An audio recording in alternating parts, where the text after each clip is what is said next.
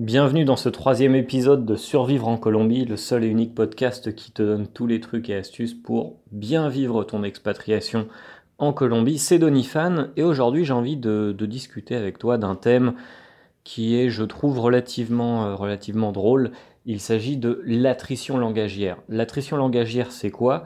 Derrière ce, terme euh, un peu, un peu barbare, aux, sonorités un peu, un étranges, euh, se cache quelque chose de tout simple, quelque chose que vivent et traversent la majorité des expatriés, à mon avis, c'est le fait de mélanger sa langue natale et la langue de son pays d'expatriation. Donc dans notre cas, le français avec l'espagnol. C'est le fait de, de, voir se détériorer notre niveau de, de langue maternelle au profit de la langue que l'on a appris, que l'on a acquise dans notre pays d'expatriation.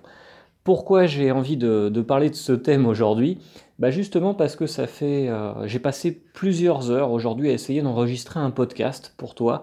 Un podcast sur le, thème à la base, c'était censé être l'alcool, la consommation d'alcool, de vin, de bière, les différences entre la France et la Colombie.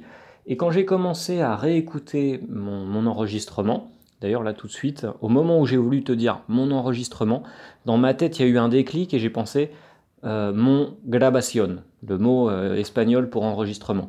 Ma journée était comme ça euh, du début jusqu'à la fin aujourd'hui, c'est-à-dire que j'ai fait un mélange quasiment permanent entre le français et l'espagnol. Et donc au moment où j'ai voulu faire quelques modifications, réécouter le podcast avant de, le mettre sur la plateforme web pour que tu puisses l'écouter tranquillement chez toi, sur ton téléphone, sur ton ordinateur, dans le bus, dans le train, dans l'avion, ou où que ce soit. C'est l'avantage du podcast.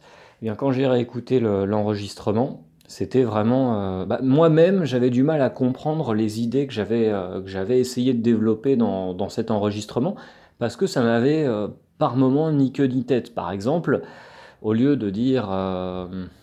Ah, justement, voilà ce que je veux t'expliquer, je, ne le trouve pas en français tout de suite.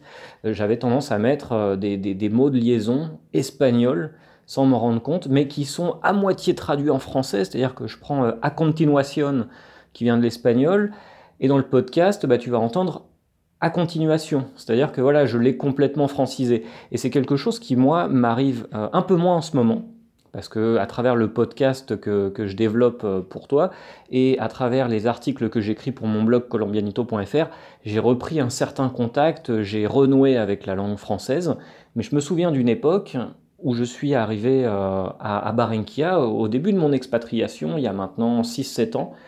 Eh bien, vu que je n'avais quasiment aucun contact avec la langue française, à part quelques rares conversations Skype euh, avec ma maman, aujourd'hui il y a WhatsApp, donc euh, je suis beaucoup plus en contact avec, avec mes proches, mais qui ne sont pas si proches que ça, eh bien à cette époque-là, vu que j'étais quasiment tout le temps avec des, hispanophones, avec des gens qui parlent l'espagnol, vu que tous les jours je donnais des cours en espagnol, mes propres pensées étaient en, version espagnole, c'est-à-dire que je n'arrivais même plus à penser en français, et il y a un moment où c'en était presque épuisant parce que je pense qu'en tant qu'expatrié, même si on tombe amoureux de son pays, euh, pays d'adoption, eh il y a un moment où on a envie d'avoir une certaine intimité et de, se retrouver au sein de, sa propre culture. Et une certaine intimité linguistique aussi. C'est-à-dire que euh, quand tu es fatigué, tu n'as pas envie dans ta tête d'entendre ta propre voix en espagnol avec ton propre mauvais accent, parce que même quand tu penses en espagnol, eh bien la, rota, tu es incapable de la prononcer, en tout cas c'est mon cas. Si toi tu arrives à bien prononcer euh, dans tes pensées, mais que par contre quand tu prononces à l'oral pour de vrai, euh, c'est différent, ça m'intéresse. Dis-moi comment c'est dans, ton cas, parce que voilà, euh, j'aimerais bien savoir un peu comment vivre ce problème au niveau du mélange des langues d'autres expatriés. Je trouve que c'est quelque... un thème qui est très très drôle et à la fois qui peut être handicapant. Moi, par exemple, quelque chose que je fais régulièrement, c'est de prendre, quand je parle en français, de prendre un verbe espagnol, de prendre sa, racine et d'y ajouter la terminaison française. Ce qui fait que ma, phrase n'a plus ou moins ni queue ni tête.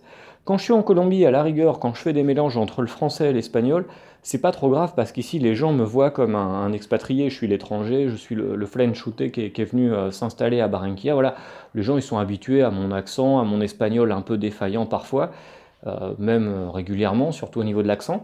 Par contre, quand je pars en vacances en France ou quand je pars en mission professionnelle pour donner des conférences dans, dans des universités sur des thèmes de business en France, et que bah, mon public ne connaît pas ce genre de problématique. L'attrition langagière, c'est quelque chose qu'on ne connaît pas quand on n'a pas eu l'occasion de fréquenter des expatriés ou de s'expatrier soi-même.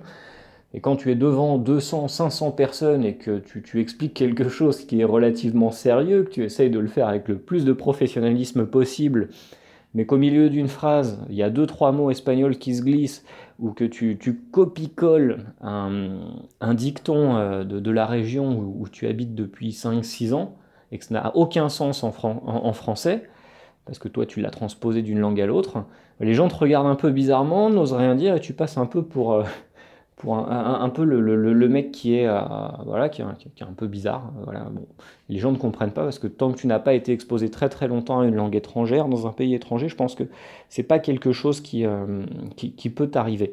Donc voilà, c'est ce que je voulais partager avec toi aujourd'hui parce que je voulais vraiment faire un très très bon podcast sur la bière, sur le vin et euh, j'avais fait mes petites recherches, j'étais prêt à te proposer un truc super intéressant et au final ça a été complètement impossible parce que c'était imbuvable, c'était imbuvable ce que j'avais préparé et j'aurais absolument pas pu te, l'envoyer, te le proposer euh, à l'écoute. C'était euh, c'était même pas la peine. D'ailleurs, là tout de suite, euh, je, commence à avoir un peu, un peu les chocottes. Je me dis, est-ce que je vais réécouter le podcast que je suis en train d'enregistrer tout de suite et je vais me rendre compte que c'est pareil, ça n'a aucun sens. À la rigueur, ça pourrait faire un espèce d'humour de second ou troisième degré, étant donné qu'on est déjà dans ce thème-là. Si tu veux commenter ce podcast ou commenter sur le Facebook de colombianito.fr ou sur le blog directement sur le forum, nous expliquer euh, quels sont les, problèmes que tu as eu au niveau de la langue? Est-ce que toi aussi ça t'arrive de mélanger, de mélanger les deux langues, de, faire des, euh, des mix un peu bizarres? Je sais que certains expatriés ont leurs enfants avec eux et des fois, c'est très très drôle d'écouter aussi les enfants qui, euh, qui, sont entre les deux langues, entre les, deux cultures. Ça peut être euh, vraiment, vra vraiment très très très très rigolo. Donc voilà, n'hésite pas à partager tes expériences et je te dis à demain pour un podcast sur le thème de voyager en Colombie. Et on se retrouve aussi jeudi pour parler business et vendredi pour un autre podcast comme aujourd'hui sur survivre en Colombie. Voilà, n'oublie surtout pas de venir partager avec nous tes problèmes linguistiques. À très très bientôt.